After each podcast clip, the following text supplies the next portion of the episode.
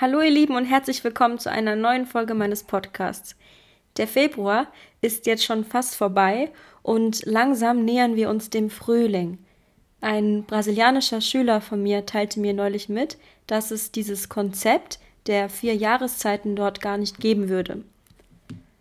Vielen ist es also egal, welche Jahreszeit nun beginnt, jedoch weiß ich, dass zumindest die, die in Deutschland wohnen, keine Lust mehr auf den Winter haben oder? Also gut, lasst uns mit der heutigen Podcast-Folge starten. Zum Anlass des Geburtstages meiner Schwester und meiner Mutter diese Woche wird diese Folge rund um das Thema Geburtstage gehen. Seit wann feiert man Geburtstage? Wieso und wie wird dies in verschiedenen Ländern und natürlich auch in Deutschland getan? Lasst uns also beginnen. Habt ihr euch schon einmal gefragt, wann man angefangen hat, Geburtstage zu feiern? In vielen Kulturen ist der eigene Geburtstag ein besonderer Tag, doch wieso eigentlich? Man weiß, dass die ersten Geburtstagsfeiern im alten Ägypten und ähm, bei den Griechen und bei den Römern gefeiert wurde.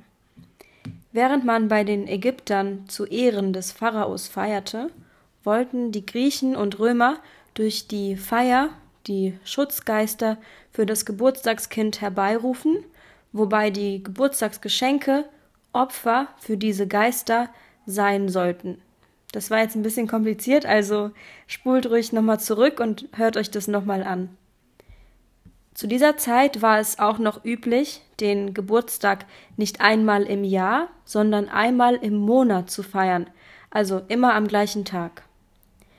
Auch für die Perser war dieser Tag einer der wichtigsten im Jahr. Sie zelebrierten ihn, indem sie umso mehr kochten und dabei Tiere aßen, die damals sehr teuer waren, wie zum Beispiel Kamele. Im Christentum war bis ins 19. Jahrhundert der Namenstag viel wichtiger als der eigene Geburtstag, jedoch eher bei gewöhnlichen Leuten.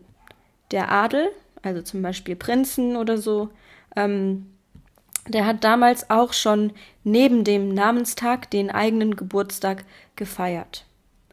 Schließlich feiern viele Christen ja auch Weihnachten, was bekanntlich der angebliche Geburtstag von Jesus Christus ist. Im Islam gibt es vereinzelt konservative Muslime, die das Feiern von Geburtstagen ablehnen, da es aus dem Christentum kommen soll.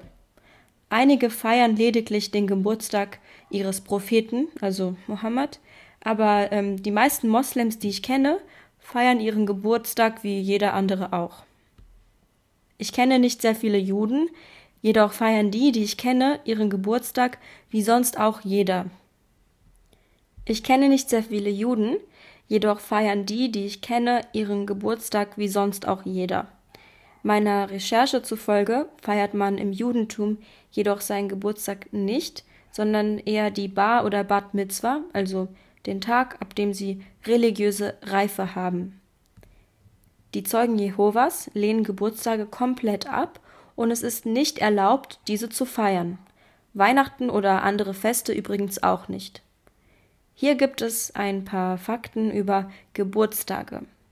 Nummer eins: Die meisten Menschen auf der Welt haben am 16., am 10., und am 6. September Geburtstag. Dies ergab eine Untersuchung der Harvard-Universität. Nummer 2. Die wenigsten Menschen haben natürlich am 29. Februar Geburtstag, weil es diesen Tag ja nicht sehr oft gibt. Und ähm, ansonsten gibt es die wenigsten Geburtstage im Dezember und im März. Fakt Nummer 3. Wenn du Geburtstag hast, dann haben auch circa 15 Millionen andere Menschen Geburtstag. Und pro Sekunde werden im Schnitt vier Babys geboren. Weiter geht es zu Punkt Nummer 5. Die teuerste Geburtstagsfeier jemals wurde vom Sultan von Brunei veranstaltet, denn diese kostete über 27 Millionen Euro. Nummer 6. In China und in Korea kommt man auf die Welt und ist schon ein Jahr alt. Wenn ein Baby in Europa also seinen ersten Geburtstag feiert, so wird es in Korea und in China schon zwei Jahre alt. Natürlich nicht überall in Korea und nicht überall in China, aber ähm, das gibt es eigentlich ganz häufig. Nummer 7. Das Happy Birthday Lied, das man überall auf der Welt kennt, war ursprünglich gar kein Geburtstagslied. Es hieß Good Morning to You und ähm, 1893 hat die Erzieherin Patty Hill, die es komponierte, das Lied, als Geburtstagslied umgeschrieben. Und heute feiern wir, also heute singen wir es eigentlich auf der ganzen Welt. Wie feiert man jetzt in anderen Ländern? In Südafrika ist man mit 18 Jahren volljährig. Nein, nicht mit 18, sorry, mit 21. Mit 21 Jahren volljährig.